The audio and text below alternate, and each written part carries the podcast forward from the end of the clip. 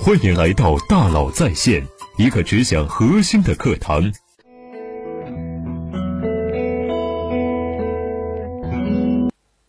你好，欢迎来到大佬在线。前一段时间啊，我把我平时的一些思考整理成了给管理者的十个建议。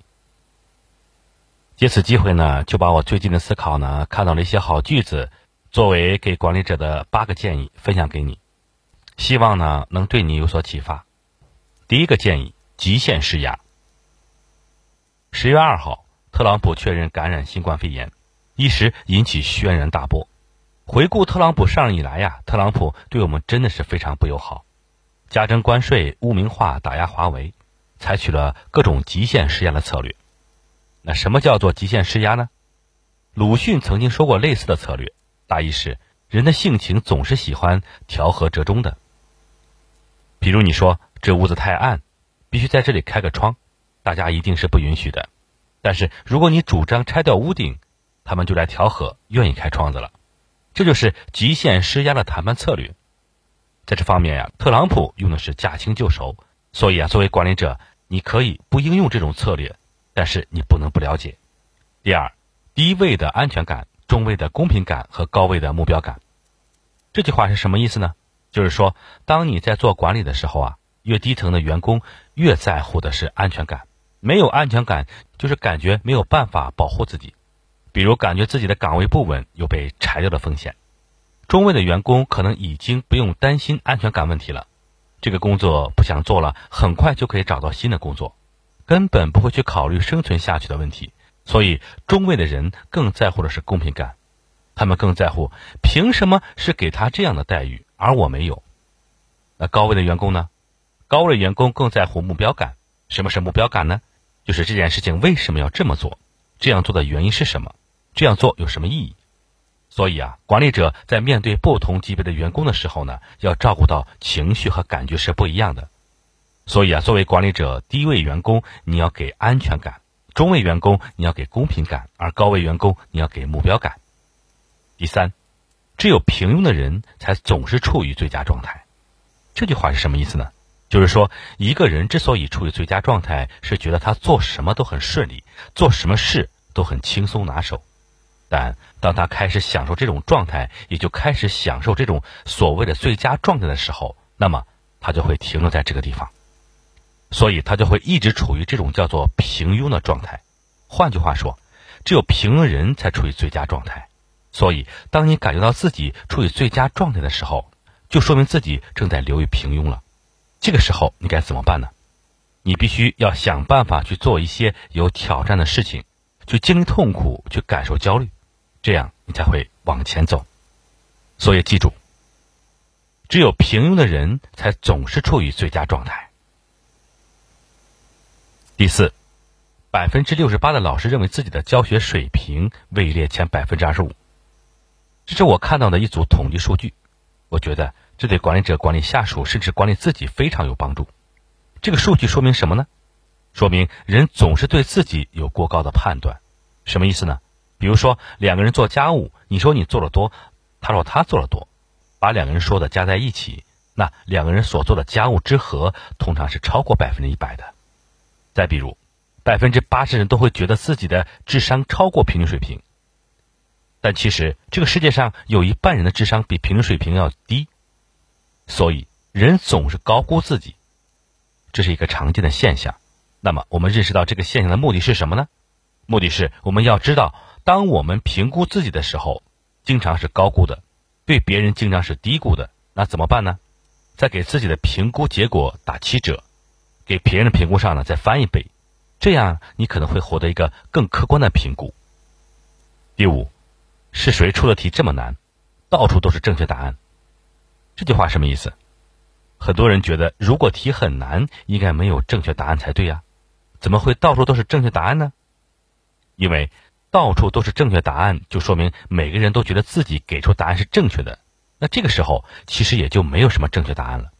所以，这是像我们这个真实的世界，我们每位管理者遇到的问题，员工、客户、股东站在每一个角度给出的方案都是对的。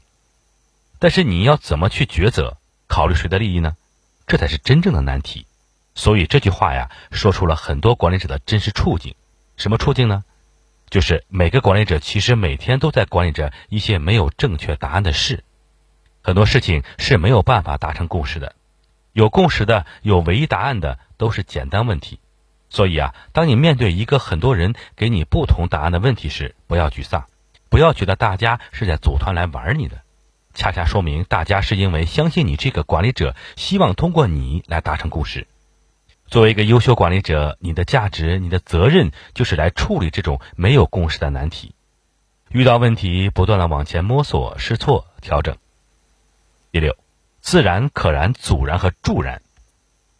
自然、可燃、阻燃是道仁和夫说过的，大意是说啊，员工大概可以分为三种：第一，自然型员工，他们无需激励。自己就可以燃烧，自己就想着要把事情做好，自我驱动，自我燃烧。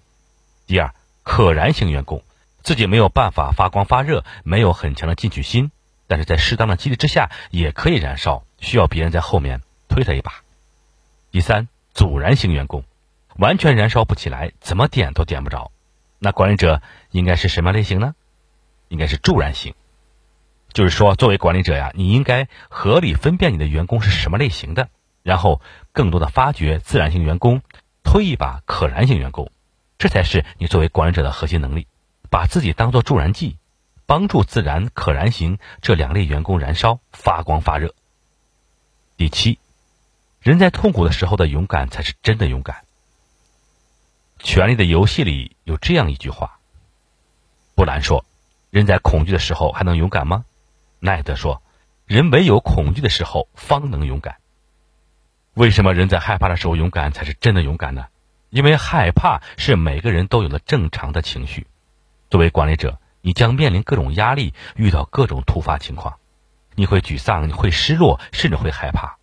如果在这种害怕的情况下，你还能去战斗，能够去解决问题，而不是去选择退缩或者逃避，这才是一位真正的管理者，这才是真的勇敢。”站在旁观角度指点江山，展现出来的勇敢都不是真正的勇敢。这就像罗曼·罗兰所说：“世上只有一种英雄主义，就是在认清生活真相之后，依然去热爱生活。”第八，真正成熟的人看谁都顺眼，有的人总是看谁都不顺眼，这是极度不成熟的表现。有的人总是跟自己喜欢人打交道，而跟另外一群人就是玩不来。这是中间成熟的表现。为什么看别人会不顺眼呢？那是因为他站在他自己的视角去看一件事，去看一个人，他会觉得这个人怎么会这样做事？要是我，我肯定不会这么去做。但其实每个人的决策都有他的合理性。